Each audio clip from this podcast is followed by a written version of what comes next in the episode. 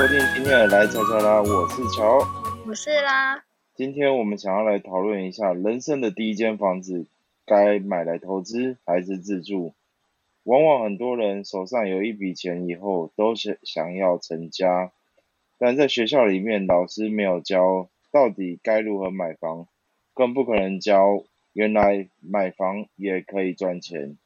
今天我们就来聊聊人生的第一间房子到底是要买来投资还是自住吧。哎，那我想请教你一个问题哦，就是关于房地产的优点，你觉得房地产到底有什么优点呢？我常常听到一些专家说可以抗通膨，那还有什么呢？其实我们常常会觉得说，哦，有钱人他都可能有好多栋房子，就会把他视为是有钱的人。那房子这件事情，在华人社会当中都会觉得说，哦，这是一个财富的象征。特别是你可能有好多间房子之后，那除了抗通膨以外，它其实是一个蛮有保值性的产品，因为它在那边就是属于你的资产。然后第二点的话，它其实是可以运用很多杠杆的操作，比如说去跟银行借贷啊，贷个八成，那你的资金是很好去调度的。甚至是你在第一间房子，你在借贷以后，你可能缴了一段时间的房贷之后，你更可以去增贷的动作，去再让你贷更多的资金出来去滚动，就是有一种钱滚钱的概念。因为房子它也是算是一种抵押品，那银银行就是借有这抵押品，它其实是很愿意借钱给你的。然后第三点的话，它其实是具有收益性的。比如说，你把房子租出去啊，那你就会有一个源源不绝的每个月的现金流进来哦。那这也是很多人就是向往可以当包租公的一种憧憬的方式之一。那乔，你知道房地产它有什么样的缺点吗？呃，其实房地产啊，它就算是一个非常大笔的收入，像。我常常听到我朋友讲说，他一次投入就要三四百万，但往往很多的年轻人在可能出社会五年的时候，才有机会可以存到这样的钱。那但这样的一个这样的一个钱，而且有房地产的过程当中，房地产会把你的所有资金都压住，因为它是大大笔资金，它的变现率非常的低，但是它的获利是稳定的，它的获利时间也比较长。然后还有第二个部分是它的在交易的过程当中，我跟前屋主去购物的时候，它的交易成本也比较高。比如说有什么房仲会买方是买方是两趴，或者卖方四趴这样的一个房仲交易费，还有一些所谓的土地税、增值税等等的这些规费也都是比较高的。第三个它是实体资产，所以你要花很多的时间去管理它、维护它。甚至你刚购买完房子的时候，需要去做装潢的动作，所以装潢这也是另外一个购物的隐形成本哦。就比如说，现在市面上有些投资客的房子，一平会花到在四万块台币的一个呃装潢成本。那你想，如果你房子有三十平，你是不是就要支出一百二十万的装潢费用了？这也是相当可观的，并不是只有投机款这样子。然后还有第四件事情，第四个缺点是，它缺乏集中交易市场，所以也没有，因为学校老师也不会教，房仲也不会教你，都是呃透过可能哦前辈有买过房子的前辈带你去看房子，甚至是呃可能带你去看的那位前辈可能也很有经验，但是很多的美感他也是不懂的，导致就是会有一个资讯上的落差。然后，而且在购买物跟卖物的过程当中，它资讯是比较不透明的。还好，我们台湾政府有一个叫就是实价登录，让我们可以更知道，哎，这间房子曾经的买卖记录多少，它的过往，它到底卖了多少钱，买了多少钱，我们都可以知道。对，我觉得这四项缺点是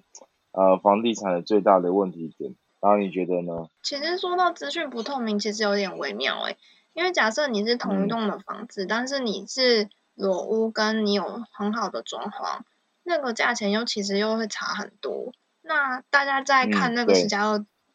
登录二点零的时候，他其实看不出它里面到底它的屋况是什么样。那可能是你原本想说，你原本这栋楼可能开价是六十万，那假设它已经装潢好很漂亮，它可能就是其中一间卖六十五万，那之后的屋主看到六十五万的话，他就会认为说，哎，我这个房子是不是有这样的行情？所以会导致说，那价钱因为不是很透明，跟它的屋况各方面会产生那个它的。空间溢价空间其实是蛮大的，那这样价差其实也是蛮广阔的，所以在之前在嗯房屋合一二点零之前，其实房地产是算是一个蛮有利润的一个操作标的之一。对，那乔，你觉得说，嗯，你了解了就是不动产的优缺点之后，你会评估首购的时候到底应该要自住还是投资好？嗯。首先，我会先了解我自己的状况。哎，假设今天我有一笔资金，然后如果要是我的话，我不会说它全部投进去变成自住，因为当我有这笔资金，我想要先让它滚出第二笔，去就是用资金滚资金的概念，滚出第二笔，我才会选择开始自住。然后初期的话，我宁可去投资一间房子，然后透过它让我产生更多的现金流。啊，当有现金流量的时候，我开始才会去做第二间的自助评估。对，这对我来讲是这样子。其实这个了解自己，其实要评估一下你自己本身是一个租屋主还是你是住家里。因为如果你是租屋主的话，你每一个月的话就是会有一个固定的开销。一种是你想办法去省钱，把这一个租金降下来；一种是说你去评估看看你附近的。房价是不是你买的那个贷款会比你的房会不会落差太大？因为像如果说你住在台北的话，你可能一间套房的话，可能一个月就要一万二了。如果你是买一个小套房的话，也要看它的价钱到哪里，那对会不会来吃太吃亏？那你就要去评估说，到底是你买房比对你比较划算，就是压力没那么大，还是？你租房子会对你比较划算。那如果说你了解自己，也有一个方式是说，你自己存不存得了钱？因为假设你是那种月光族的话，那你买房地产其实是对你来讲是一个很好的储蓄的方式，因为你每个月就是钱都会被划走嘛。那如果你有一个动力说，哦，你每个月都要缴这个房贷，一种是你会促进自己去开源节流。那你又可以好好的把这笔钱存下来。那另外一种是你到时候如果要出售的时候，你就可以把它卖掉变现。那这就是一个你又有一个现金回来了。这样，强宇说，自己听起来，我我的感受是，对我来讲，不管是我是租房子，还是我是在住在台北租房子来讲好了。如果我今天租房子一个月的租金是一万块好了。呃，如果我买一间房子要支付，比如说房贷也是一万块，那我宁可还是租房子，因为我会想要一，我会想要把我买下来的房子一万块租到两万块，然后去 cover 我现在租房子的费用，然后当我不用去付房贷的时候，或者是这间房子可以让我有呃更高的一个收入的时候，呃，我会把这笔多余的收入去做下一笔投资。对，因为我觉得人生的第一间房最好是以租代买，然后可以先了解房地产，就是先透过你身边的人了解房地产，当然也可以问我们。然后了解房地产以后，我们会呃评估说你这间房子到底可以带来替你带来多少现金流量，然后对长期来讲，对长期来讲就是一个你可以把房地产。作为就是财务杠杆的一个工具，你可以利用这这个房子去杠杆出更多的现金去做不同的标的的投资，这样子，对，这是我的看法。然后你觉得这样的做法是对的吗？因为我认识还蛮多人都是用这样的方式在做的，他这辈子都一直在租房子，但租房子以后呢，他手上也有很多的就是自己的不动产。但他租房子，他每大概每三年会换一间房子搬家，他觉得是一个非常新鲜的感受，而且他的他买的房子全部都是在投资的。对于小资族来讲，然后一种是自营业者来讲，他可能操作的方式是截然不同的。因为如果你是小资族，你可能收入三十万块，那如果你要支出，比如说六七千块，甚至到一万块去租那个房子，相对来讲，你可能一个月就你一年就少十二万。那你这十二万，其实如果你每个每年有投资报酬率七趴以上，它可能过了五年之后，它其实是一个很可观的数目，你可以存下很可观的数目。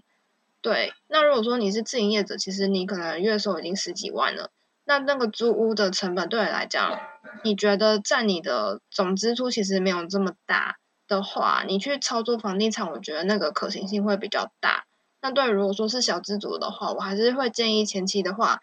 是尽量能减少你的租屋的支出，然后去比如说投资自己，跟想办法找一些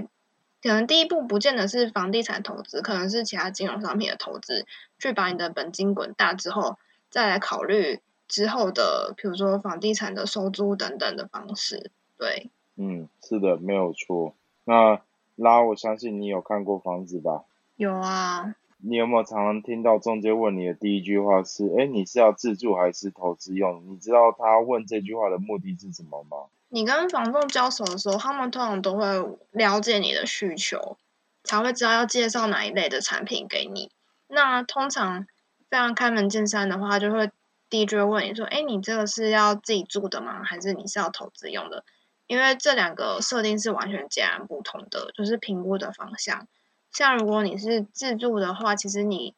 考量的层面会比较多，比如说你的家庭成员啊、你的生活圈啊、你的工作各方面的，是不是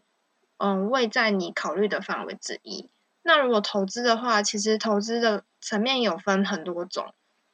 就是我们等一下会讲到说，你的投资有有种是那种短期的，短期可能说两年内就是。虽然实价登录二点零，或是房屋合一税二点零上路，但是有些有一些技巧，或是有些门路的投资客，他其实还是会选择那种短期的买入卖出的方式。那其实这些投资的层面，它其实看的就是投保，或是你出场跟进场的策略够不够支撑，它有没有获利的空间，它才会去购入这件事情。对，那其实投资客他们真的看的都是你的效益，他才会去购入。所以就是在中跟中介交手，他其实会需要了解你的点，他才不会一直介绍就是错的物件给你。那大乔，你要不要分享一下你听到的一些，比如说投资策略的部分呢？就像预售屋，哦，预售屋、中古屋这些，对不对？对。好，其实我觉得在讲这个之前呢，我想要带给。呃，听众朋友们，一个非常重要的事情，就是不管你是要投资还是自住，你在买房的时候一定要五项基准的评估。到底是哪五项呢？第一个是看地段。那为什么要看地段呢？就是当然你的房子的附近不要有闲物设施。那什么叫闲物设施呢？其实闲物设施就像庙，然后还有加油站，这些都叫闲物设施。然后千万不要买在这个附近，当然它的房价相对也会比较低。当有这两个地方的时候，它其实会造成你的租屋品质会变得比较差。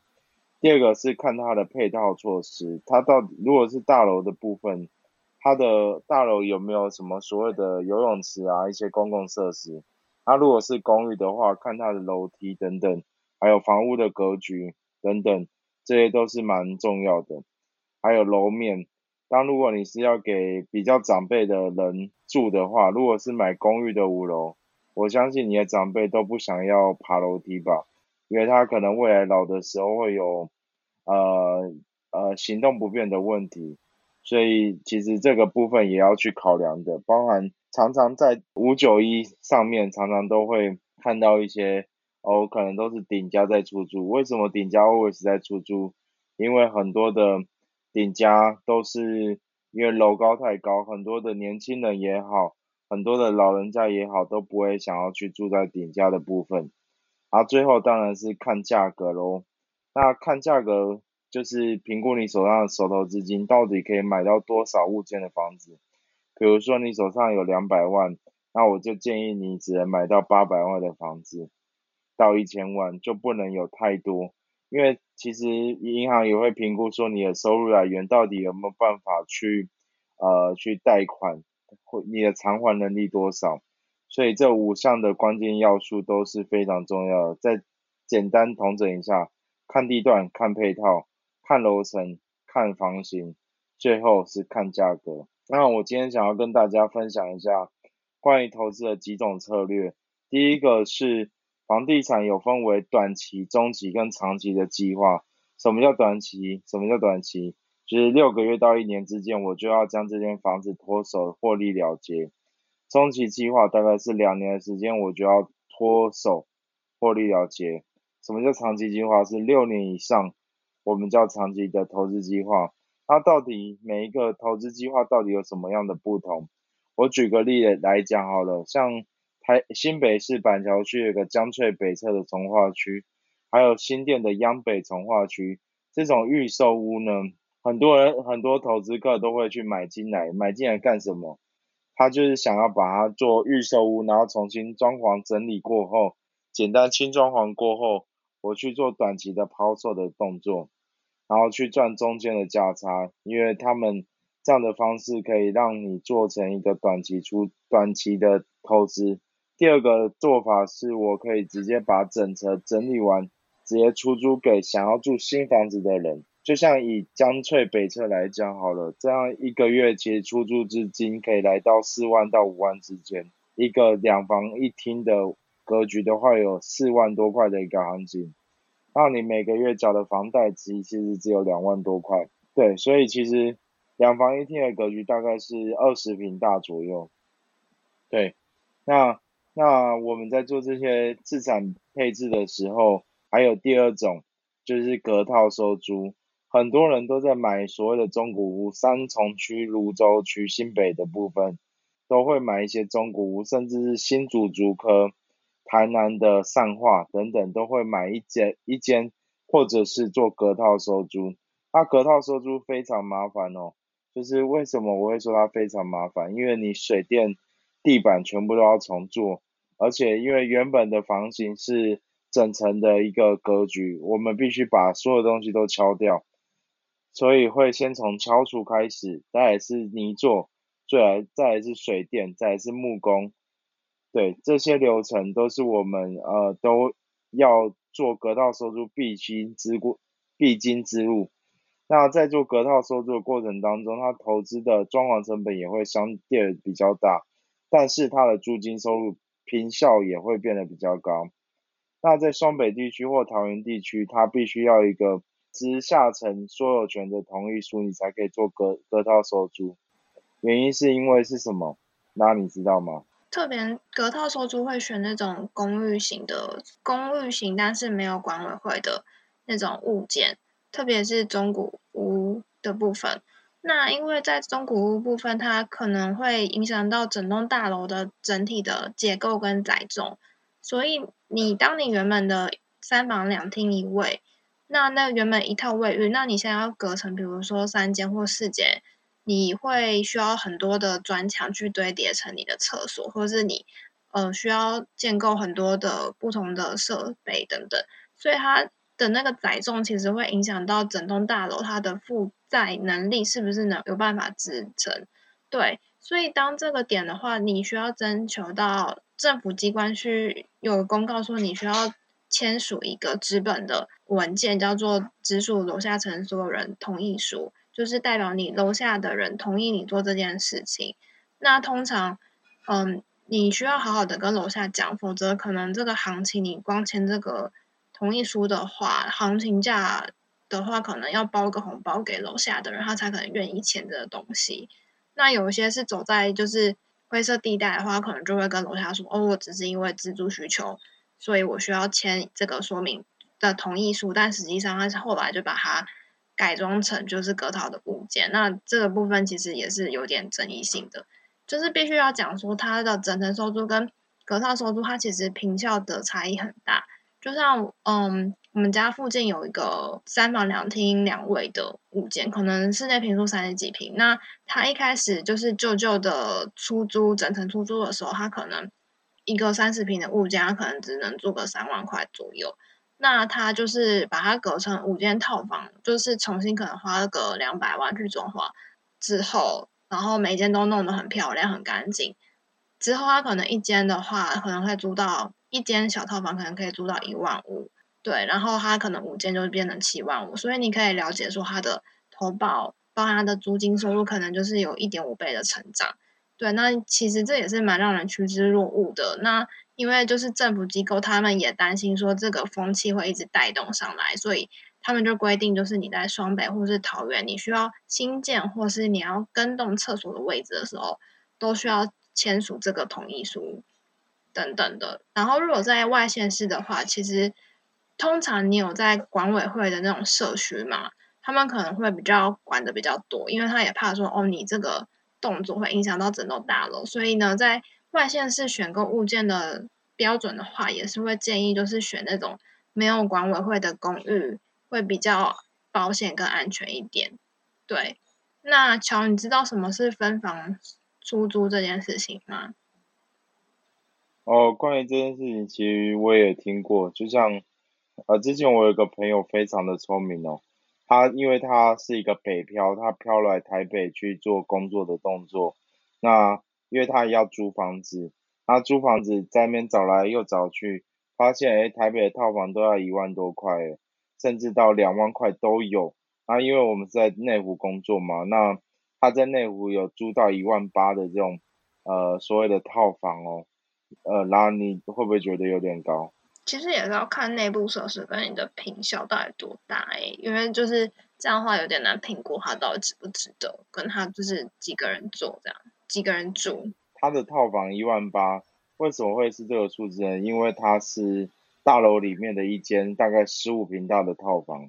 对，所以他后来他做了一件事情，他觉得这样子。他住了一年后，发现，哎，这样我的呃租金支出好像有点太高，因为我薪水可能没有那么高。那他就做了一件事，我觉得非常的酷，他就开始去找了整层的呃房子，然后可能找了三房两厅两卫的啊，或者是诶四房两厅三卫的啊等等这种房子，最后他找到是三房两厅两卫的房子，然后他就住其中一间，然后他跟房东去租，就是大房东就是。跟他的房东去住，说，哎，我要跟朋友一起住，然后他就把其他的房间租出去给朋友一起租，他去分担他的风险，而且他的设施也提高，他所要缴的租金也降低了，这就是分房出租的概念。其实分房出租在台北越来越流行的原因之一，也是说，因为双刚刚提到那个双北，你隔套的限制越来越多了，所以你当你分房出租，其实也是一种共生的一个。的一种生活模式，因为如果说你是套房的话，你可能整天待在家里的生活圈可能就在比如说十平以内的空间。那如果说你有整层的那种 share house 的话，其实你也可以交到一些不同职业的朋友，然后去跟你分摊这些公社，甚至你有办法在家里面开火。对，那其实对。这种共生的生活模式其实也是一个蛮不错的一种管道，这样子。我觉得我们刚刚讲到几个重点，第一个是用预收屋去做短期或长期的计划，然后第二个是隔套收租，第三个是分房出租。对，这其实这几个都是蛮蛮大家常见的。然后当如果你有在看房子的过程当中发现几个，比如说。我们要在看地段啊，或者看楼层，你不太懂的时候，你是你一定要问你身边的人，千万不要傻傻的自己出去就买房子，因为当你买完的时候，你可能会后悔；当你买完的时候，你可能会想说，哎，为什么我要去买这些东西呢？买完以后我缴不出来怎么办？往往都会遇到这些很大的问题。其实这些事情还是要最好可以跟长辈讨论一下，因为毕竟他们也是。活这么几十年，那他们对这方面的知识相对来讲比我们这些年轻人还来得多。那其实有一些也有一些网络上的课程会教你怎么样选一个很好的物件。对，那因为现在就是房地产实在太热络了，因为就是包含嗯量化资金宽松嘛，还有就是嗯热钱就是四处涌入，所以变成说目前就是房地产在过去二零二零年跟二零二一年，其实它是有一种。飙升的概念，那其实我们年轻人也会感叹说，哎，就是它的上涨的速度好像比那个房价上涨的速度比，就是我们薪资提高的速度还快。所以变成说你在最好是你自己要有个设定一个目标，是说哦，你大概在几年内你要存到多少钱，然后之后你要买什么样的物件。因为房地产其实有分，比如说你到底是，嗯，这个房地产对我来讲到底是一个负债还是一个呃资产的部分。那负债的部分就是你就是可能买来自己自住，你可能每个月都要为了这个房贷的烦恼去生出钱来。那一种就是我们刚刚讲的就是投资的策略。对，那因为就是目前政府它也是有公布那个实价登录跟房屋合一二点零，所以就是对于房地产投资，其实它的成本会越垫越高。变成说，它比如说它的法法规的部分，它还会限制你说哦，如果你在两年内脱手的话，你的税制可能到四十五趴，那你可能要甚至等到五年之后，你的税率才会减少。虽然说当时政府的美意是希望就是房价可以就是缓慢的成长，但我们就目前现在看到，其实它其实是越来越追高的部分。可能是你可能去年看到的，就是天花板，就是房价天花板，现在就变成房价的开价，就是楼地板的概念，就是越来越，就是房房价真的越来越追涨这样子。其实你对房地产你懂这一块，因为这毕竟房子都是上百万的投资，或是上千万的。一个就是你可能是人生当中买的最大项的一个产品之一，对，因为很少你可能会买车，你可能也不会到上千万这样子，所以在房地产其实都需要做很多功课去深耕。比如说你可能看房只要看个就是五十间以上，你可能才会挑一间你自己觉得哦比较对于你自己生活品质啊，或是对于你自己生活环境你喜欢的一个方式。所以就是也是推荐大家就是多看，然后多学这方面的知识，这样子。乔，你有没有什么总结？呃，那我讲到房地产，我想到一个最近还蛮热的一个焦点新闻，叫恒大危机风波蔓延。你知道恒大吗？知道啊。那你觉得恒大这样的一个公司有可能倒闭吗？你怎么看待这件事情？我觉得其实这之前大家都讲说它很像是那种。嗯，二零零八年就是雷曼兄弟的那种房的那种金融危机之一，因为可能毕竟大家都是一生就是为了买那间房，那你可能很多一些市井小民，他们可能存钱存个就是几十年啊，或者是五六年，他们就是为了买那个梦想的房子。那当这个房子你没有绿，当这些嗯市井小民他们把钱或者是投期款都投进去了，甚至。可能跟银行贷款了，但是后来发现说，哎，这个东西可能没办法交屋，或是怎么样的，会衍生其实是一个蛮系统性的一个金融的危机。包含说，就是你房地产，因为可能之前大陆政府也是就是在鼓励，就是房地产的部分，就是让它，因为房地产其实也是一个经济蓬勃的一个。起标的之一，因为你房地产需要投入大量的资金，还有它连带后面的供应链啊，比如说水泥啊，一些各项的那些你看得到的那些硬体设施等等，所以它其实牵扯到的厂商其实是蛮多的。那可能如果说你很边际效应跟那个系统性的风险其实蛮多的。那如果说真的后来恒大有发生什么危机，其实会造成蛮大的一个金融系的风险，因为之前有说恒大它可能占中国的 GDP 可能就是两 percent，就是它房地产在这个效益当中，那之前就是大陆实在开太多的那些优惠政策，虽然说它到后期有一些慢慢的越来越紧缩，说哦你可能你的负债比啊，或是各方面的太多的话，你不能再一直。把无限度的把钱借出来，然后去投资你的，去去做太多的物件等等的，但其实这也是蛮让人担心的一个部分之一。这样了解了解，那这样听起来，我感觉恒大不能倒，对吧？这样听起来应该是恒大不能倒，倒了就会很多人的梦想都会破碎，它的边际效益很很恐怖，对啊。然后非常感谢拉对于恒大。这这件的事件做个说明。那今天我们的节目啊，我们来做一下总结好了。房地产的优点有什么？它可以抗通膨，而且它是一个非常保值的投资商品。